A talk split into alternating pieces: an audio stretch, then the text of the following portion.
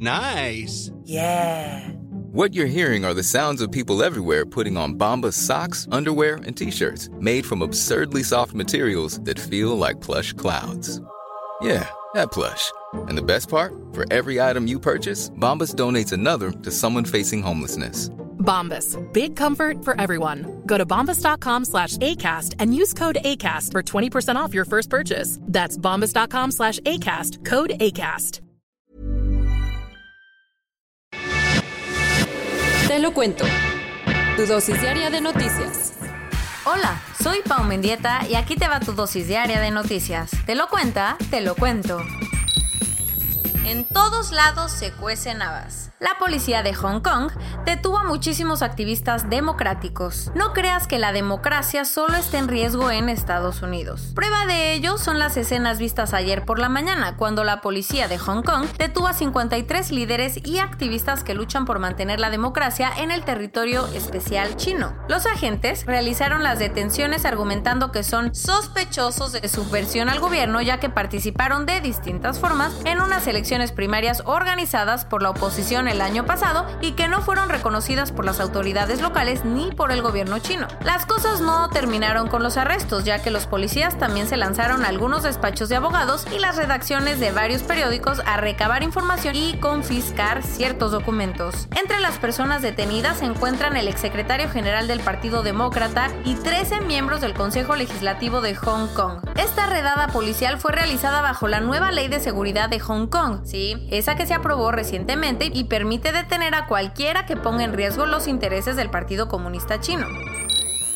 Por si creías que a las autoridades ya se les había olvidado el caso de Emilio Lozoya, la Fiscalía General de la República anunció ayer que a partir de la próxima semana empezará a judicializar a las personas acusadas por el exdirector de Pemex. Aunque no se dieron nombres, la FGR dijo que ya tiene suficiente evidencia contra varios de los señalados en la declaración de Lozoya, así que empezará a presentar las denuncias correspondientes para que puedan ser enjuiciados por corrupción. El anuncio vino después de que AMLO señaló en su mañanera que la investigación contra Lozoya ya había tardado mucho.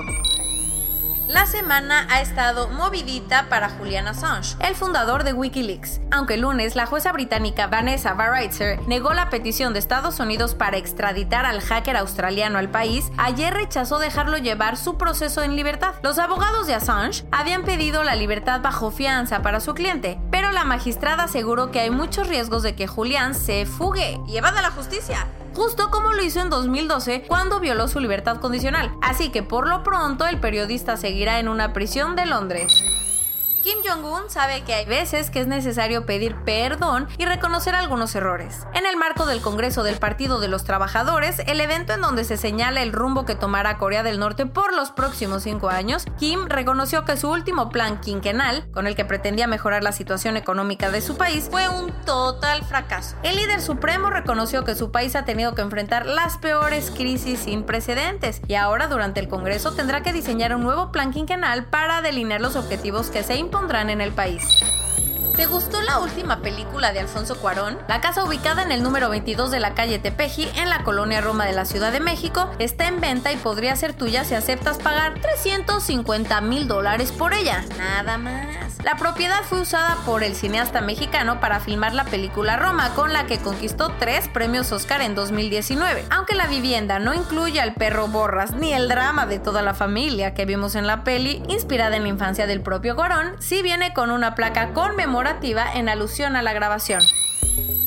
Intento de golpe de Estado. Un grupo de seguidores de Donald Trump tomó el control del Capitolio por horas, evitando que el Congreso certificara el triunfo de Biden. Como marca la Constitución, una sesión conjunta entre el Senado y la Cámara de Representantes se celebró ayer en el Capitolio para contar los votos electorales y certificar el triunfo de Biden. En eso estaban cuando el senador republicano Ted Cruz presentó una objeción a los resultados de Arizona, lo que obligó a que cada cámara se reuniera por separado para debatir esta moción. Mientras todo esto esto ocurría, afuera del Capitolio, un grupo de seguidores de Trump se estaba manifestando tras escuchar un discurso del presidente en el que dijo que nunca concedería la derrota, como ves? Y todo se salió de control. Cientos de seguidores del presidente, muchos de ellos miembros de grupos de extrema derecha y supremacistas blancos, rompieron las vallas de seguridad y entraron al Capitolio, obligando a que los congresistas fueran evacuados. Al interior reinó el caos, al punto que una mujer falleció después de recibir una bala. El desastre también se vio en otras partes de Washington, D.C., como las sedes de los partidos demócrata y republicano que recibieron amenazas de bomba. A ver, ¿cómo reaccionó el mundo? Líderes mundiales condenaron los hechos, mientras que muchísimos políticos estadounidenses rechazaron lo sucedido, al punto que hasta republicanos cercanos a Trump, como el vicepresidente Mike Pence y el líder del Senado, Mitch McConnell, rompieron con el presidente. Por su parte, Biden le pidió salir en televisión para calmar todo, y lo hizo, sí, pero Trump le dijo a los sediciosos que los amaba, así que Twitter bloqueó su cuenta por 12 horas.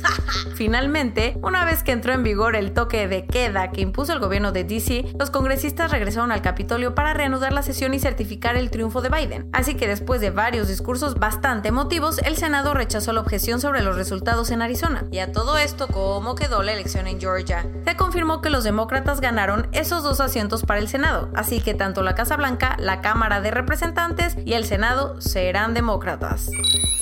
Corona News Global en el mundo. A nivel global ya hay más de 87 millones 15 mil casos y hasta ayer en la noche al menos 1.878.000 personas habían muerto. En México 1.479.835 personas se han enfermado de COVID-19 y desafortunadamente 129.987 han muerto. Recuerda, quédate en tu casita. El IMSS reconoció que durante el fin de semana fallecieron 36 personas personas por COVID-19 en el Hospital General de Zona 83 en Michoacán debido a una falla en el suministro de oxígeno.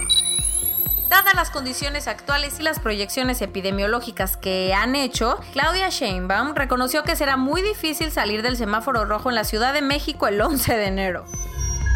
Luego de que el gobernador de Nebraska dijera que no vacunarán a migrantes irregulares, el presidente López Obrador se ofreció a vacunar a las personas indocumentadas en Estados Unidos.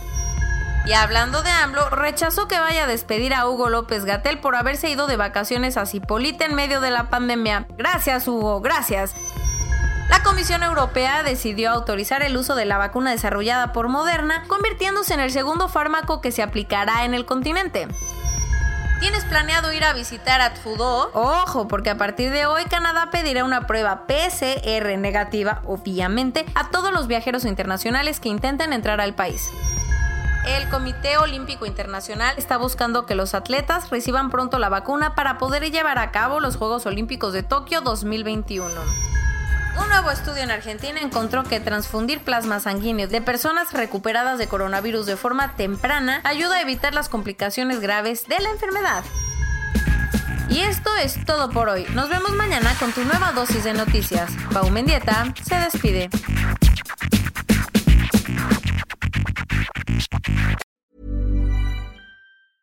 Hey, folks, I'm Mark Marin from the WTF Podcast, and this episode is brought to you by Kleenex Ultra Soft Tissues your ally to help tackle your allergy symptoms this season. I love the change of seasons, but nobody loves pollen and all those other things floating in the air that make you sneeze during this nice weather. Kleenex Ultra Soft tissues are hypoallergenic and allergist approved. So fight back against watery eyes and runny noses without worrying about irritating your skin. For this allergy season, grab Kleenex and face allergies head on.